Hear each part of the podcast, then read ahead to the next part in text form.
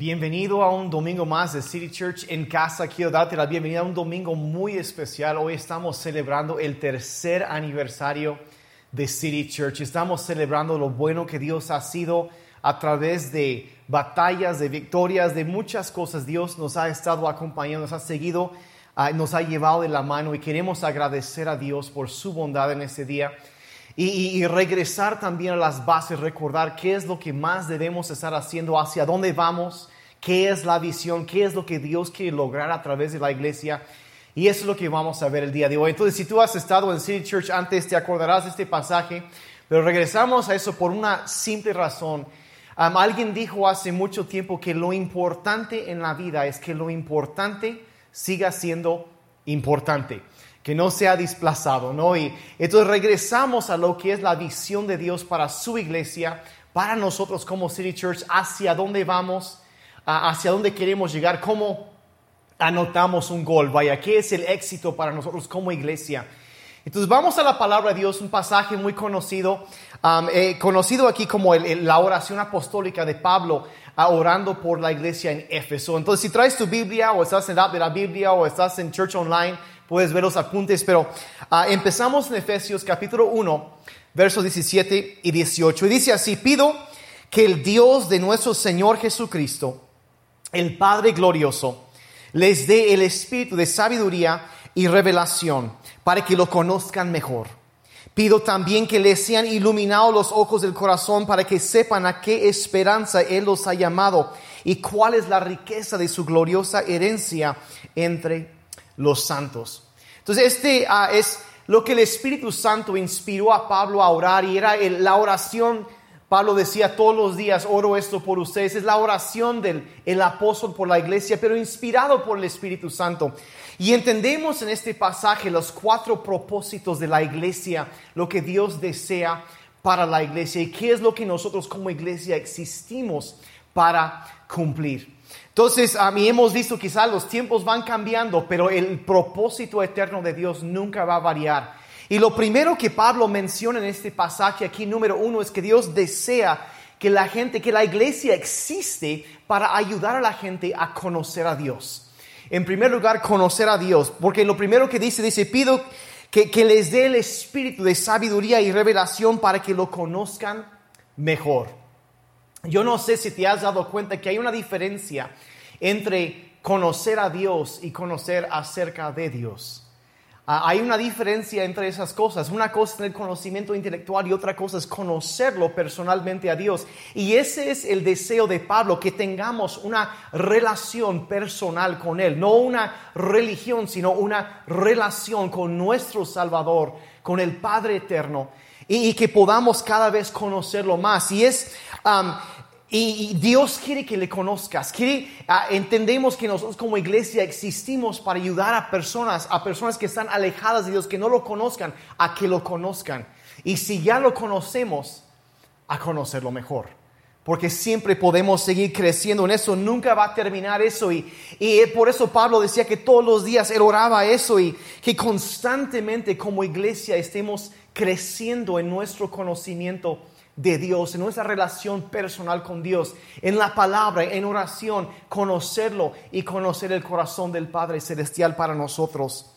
C.S. Lewis, un gran autor cristiano del siglo pasado, dijo lo siguiente, dice, si nos encontramos con un deseo que nada en este mundo puede satisfacer, la explicación más probable es que fuimos creados para otro mundo diciendo que hay algo en nosotros que llama para la eternidad, que queremos conocer más allá. La Biblia dice que Dios ha puesto la eternidad en el corazón del hombre, del ser humano, y existimos para conocer a Dios. Y la iglesia, en primer lugar, estamos para eso, queremos ayudar a la gente, a eso vamos, parte de los propósitos. Entonces, es lo primero y es lo más importante que Pablo menciona. La segunda cosa que menciona después de esto, de conocer a Dios, es que la iglesia existe para ayudar a las personas a encontrar libertad. Sigue adelante, dice, pido también que les sean iluminados los ojos del corazón. Los ojos del corazón. ¿Sabías que a la perspectiva bíblica no solo tienes ojos en tu cabeza, sino también en el corazón. ¿A qué se refiere? Dice, dice que estamos viendo, vemos a través de los ojos del corazón. Está hablando de nuestra manera o nuestra perspectiva de ver las cosas, la cosmovisión, dijeran los filósofos, que nosotros tenemos, la perspectiva hacia la vida que tenemos. Cada uno tiene uno y, y alguien lo explicó de esta manera. Dice, no vemos las cosas como son, sino como somos. Porque cada persona interpreta las cosas que ve a través del lente o la perspectiva de las experiencias que ha vivido. Quizá traumas, abuso, heridas, éxitos, ah, fracasos, todo eso que hemos vivido, esas cosas llegan a formar la perspectiva que tenemos ah, de la vida ah, y, y tenemos una manera, debido a esas cosas, de interpretar las cosas que vemos y ha sido influenciada por nuestras experiencias. Y el asunto es, ah, podemos decir que todo el mundo tiene asuntos pendientes. Todo lo tenemos. Y quien diga que no, como he dicho muchas veces, ese es su asunto pendiente. Todos tenemos asuntos que están oscureciendo áreas de batallas, de luchas, de heridas, de suciedad, de cosas incorrectas en nuestros corazones. Y después de conocer a Dios, lo que Dios quiere es entrar, dice que sean iluminados esos ojos. O sea que hay oscuridad ahí en nuestros corazones y Dios quiere que la luz de su palabra, la luz de Dios entre en nosotros y traiga luz en donde ha, habido oscuridad, que nos pueda limpiar esos lentes, la perspectiva y quitar las cosas que nos están obstaculizando en la vida, las heridas, las adicciones, las cosas que nos están eh, estorbando, dice una parte de la Biblia, cosas que nos pesan. Dios quiere quitar todo eso y darnos libertad de eso. Pero para que suceda necesitamos el poder de Dios y eso sucede, lo recibimos cuando conocemos a Dios. Él es quien nos va transformando, nos, nos va limpiando y ah, Dios quiere alumbrar esos ojos del corazón, la perspectiva que tenemos para que veamos claramente hacia el futuro.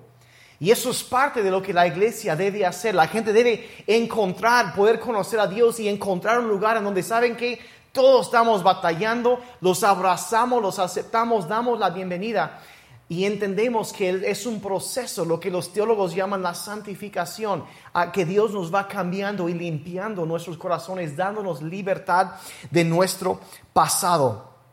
Entonces, lo, lo, que Dios hace llega a nuestra vida y empieza a tratar con la basura que todos traemos arrastrando. Los pecados, adicciones, heridas, traumas, todo eso es como mugre en el parabrisas de la vida. Y Dios quiere limpiar eso para que podamos ver y tener una perspectiva que los ojos del corazón tengan luz y puedan ver claramente. Es lo que existimos para eso y como digo, no sucede en un instante, es un proceso. Es el proceso de santificación, de liberación y dura, dura toda la vida. Pero ¿alguna vez te has detenido a pensar cómo sería si vivieras completamente libre de todas esas cosas? ¿Cómo sería tu vida? ¿Cómo sería tu matrimonio? ¿Cómo sería tu vida interior? ¿Cómo sería ah, tu familia? ¿Cómo sería en tu trabajo? ¿Cómo sería todo si esas cosas se arreglaran, se solucionaran y no viviéramos con eso? Eso es lo que Dios quiere hacer en nuestras vidas. Y es un proceso y eso es, uh, quiere traer luz a nuestro corazón. Y una vez que hemos ya conocido a Dios y, y empezamos este proceso de, de, liberación, de libertad en nuestras vidas, la tercera cosa que Pablo menciona en este pasaje es que Dios desea que, que descubramos el propósito de nuestra vida. Que la iglesia existe para ayudar a las personas a descubrir su razón de existir. El verso 18 continúa diciendo, dice, para que sepan a qué esperanza Dios nos ha llamado. Se ha dicho que la esperanza y el llamado siempre van de la mano porque ah, dicen que los dos días más importantes en la vida de un ser humano es el día que nacieron y el segundo es el día en que descubrieron por qué nacieron cuando se dan cuenta del llamado de Dios para su vida y se dan cuenta de por qué Dios nos puso aquí en la tierra, cuando Dios te creó, te hizo por un propósito y hay algo que Él quiere hacer a través de ti, hay algo que tú debes aportar a este mundo que Dios ha puesto en ti, hay un llamado específico, no eres un accidente, naciste por una razón y hay algo que Dios quiere hacer en este mundo a través de ti. Y el día que lo descubras es el día que encuentras esperanza para el futuro.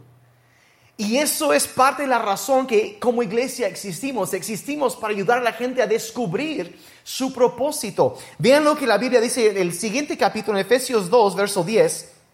Dice, somos la obra maestra de Dios. Por si en algún momento te preguntaba si Dios se equivocó cuando te hizo, no lo hizo. Eres la obra maestra de Dios. Dice, Él nos creó de nuevo en Cristo Jesús a fin de que hagamos las cosas buenas que Él preparó para nosotros tiempo atrás. O sea, antes de la fundación de la tierra, Él había escrito algo que quería lograr a través de tu vida y te dio, te formó de una manera específica y naciste en un lugar específico, en un tiempo específico, con las características específicas para poder lograr eso. Vives por la voluntad y el propósito de Dios. Y debes entender que Dios no solo nos salvó de algo, nos salvó para algo. Dios tiene un propósito, algo que tú debes lograr con tu vida. Dios quería que hicieras algo y por eso te ha llamado, por eso existes. Por eso vives y, te, dio ah, cierta personalidad, dones, habilidades y esos dones apuntan hacia lo que Dios quiere hacer a través de tu vida, el llamado de Dios para tu vida. A quien Dios llama, Dios equipa, lo prepara para, para eso y nos dota de ciertas habilidades o dones que apuntan hacia el llamado suyo para nuestras vidas. Primero de Pedro 4, verso 10 dice, cada uno ponga al servicio de los demás el don que haya recibido, administrando fielmente la gracia de Dios en sus diversas formas. Sea que hay dones diferentes, hay habilidades diferentes y, y, debes descubrir cuáles son esas cosas porque apuntan hacia el sueño de Dios para tu vida. yo escuché hace un tiempo, había un estudio donde decían que 87% de las personas en las iglesias no saben cuál es su propósito en la vida. Imagínate que el 87% de tus órganos en tu cuerpo no supieran para qué servían. Eh, pues estarías medio moribundo o de plano ya estarías dos metros bajo el suelo. No, pero la cosa es cuáles son. Debes descubrirlo y usarlo. Y cuando cada uno está ah, moviéndose de acuerdo al llamado de Dios para su vida, usando sus dones, no los dones de alguien más, sino lo suyo, la iglesia va a estar saludable. Y la gente va a estar feliz porque van a estar haciendo lo que Dios los creó para hacer. tus dones apuntan hacia tu propósito, mis dones apuntan hacia mi propósito. Dios me, me ha llamado a mí a ser pastor y me ha dado los dones necesarios para hacer eso. Y, y no es orgullo, no es presunción, simplemente es así me formó Dios. Ahora, claro, me toca desarrollar lo que Él me ha dado y usarlo para, para, y debo crecer en lo que me ha llamado, pero cuando conoces tu llamado y empiezas a caminar en él, la esperanza viene a tu vida, porque la esperanza y el llamado siempre van de la mano, porque estás cumpliendo el propósito de Dios. Y para eso existe la iglesia, ayudar a la gente a descubrir ese propósito y ponerlo al servicio de otras personas para tocar sus vidas. Entonces, primero conocer a Dios, después encontrar libertad, de ahí descubrir el propósito. Y la tercera cosa, um, uh, perdón, la cuarta cosa, después de eso, cuando ya lo pones, esos dones, lo que Dios ha puesto en ti para servir a alguien más, y obviamente Dios te va a bendecir si lo haces, eso, en cuarto lugar, pues cumplimos, entonces vamos a hacer la diferencia en este mundo. Cuando hacemos lo que Dios nos ha llamado para hacer, va a marcar la diferencia. Y es la cuarta cosa que Pablo menciona en este pasaje, es hacer la diferencia. Dice verso 18, dice, ¿cuáles las riquezas de su gloriosa, de la gloria de su herencia entre los santos? O sea que hay una riqueza y la herencia de Dios que es nuestra en este mundo, pero dice entre los santos que, o sea, te, te, te, unes a un grupo de personas que están haciendo algo, trayendo una herencia, la gloria de Dios a este mundo, que es la iglesia, traer su gloria, marcar una diferencia, ser parte de un equipo que está haciendo algo más grande y pones tus dones con los demás y sucede algo llamado sinergia y, y entre todos hacemos que algo crece y sea todavía más grande fuimos llamados a hacer la diferencia. Dios no nos, no nos salvó nada más para que nos quedáramos sentados cómodamente calentando las, las sillas en la iglesia en algún momento. No, eh, nos, nos, nos llamó para tocar la vida de otras personas. En Mateo 28. Jesús dijo lo siguiente cuando ya iba saliendo de este mundo. Él dijo, por lo tanto, dice, vayan, hagan discípulos de todas las naciones, bautizándolos en el nombre del Padre, del Hijo, del Espíritu Santo y enseñándoles a obedecer todo lo que los he mandado a ustedes. Está hablando de salir de, al mejor, de nuestra zona de comodidad, de no solo aceptar la palabra de Dios para nosotros, sino extendernos hacia otros y entender que en todo momento está con nosotros, nos va a ayudar y, al mejor en estos tiempos como hemos sido, hemos tenido que salir de la iglesia, pero estamos tocando más personas que nunca, estamos conectándonos con más gente que nunca. ¿Por qué? Porque la gran comisión, lo que acabamos de leer, sigue vigente, aunque haya cambios en los tiempos. Y esto sigue adelante. Y cuando tocamos vidas, estamos marcando la diferencia en este mundo. Hay una historia Ah, que, que, ilustra también, y la he contado antes, pero eh, no he encontrado una historia que ilustra mejor eso que, que la historia de, de, que dicen que cada, cada cuantos años hay una combinación de mareas y corrientes marítimos al, al, lado oeste de Australia y llevan millones y millones de estrellas de mar a la costa. Y, y debido a las mareas muy altas, las estrellas de mar son llevadas hacia la playa y cuando baja la marea se quedan ahí varadas las estrellas de mar por mucho tiempo y se van secando en el sol y mueren por millones. Como no pueden respirar fuera del agua, pues ahí se mueren. Pues cuentan la historia que una vez que sucedió eso, un niño iba caminando sobre la playa y estaba recogiendo estrellas de mar y aventándolos al agua otra vez, uno tras otro, y estaba cansado, estaba sudando y echándoles y, y, y, un hombre ya muy grande de edad lo estaba observando cómo el niño los levantaba y, y, después de un rato le dice, oye niño, tú estás perdiendo tu tiempo, hay, mira la playa, hay millones de esas cosas y no es posible que hagas la diferencia, no los vas a salvar a todos, no, no, no, no, no importa lo que hagas, es algo completamente inútil lo que estás haciendo. Y, y relata la historia que Dice, dice, no importa lo que hagas, estás perdiendo tu tiempo. Y el niño, dice, se quedó pensando y se agachó y recogió otra estrella de mar y dijo, a él sí le importa lo que estoy haciendo. Y lo aventó al mar. Y siguió así. Y quizá tú dices, bueno, hay tanto sufrimiento en este mundo, hay tanta gente alejada de Dios, hay tanta gente batallando con depresión, con ansiedad en este tiempo, con hay tantos, tantos problemas económicos, hay tantas cosas en la sociedad que quieren ah, imponer cosas, hay tantas cosas que quieren suceder y no sé qué es lo que yo puedo hacer.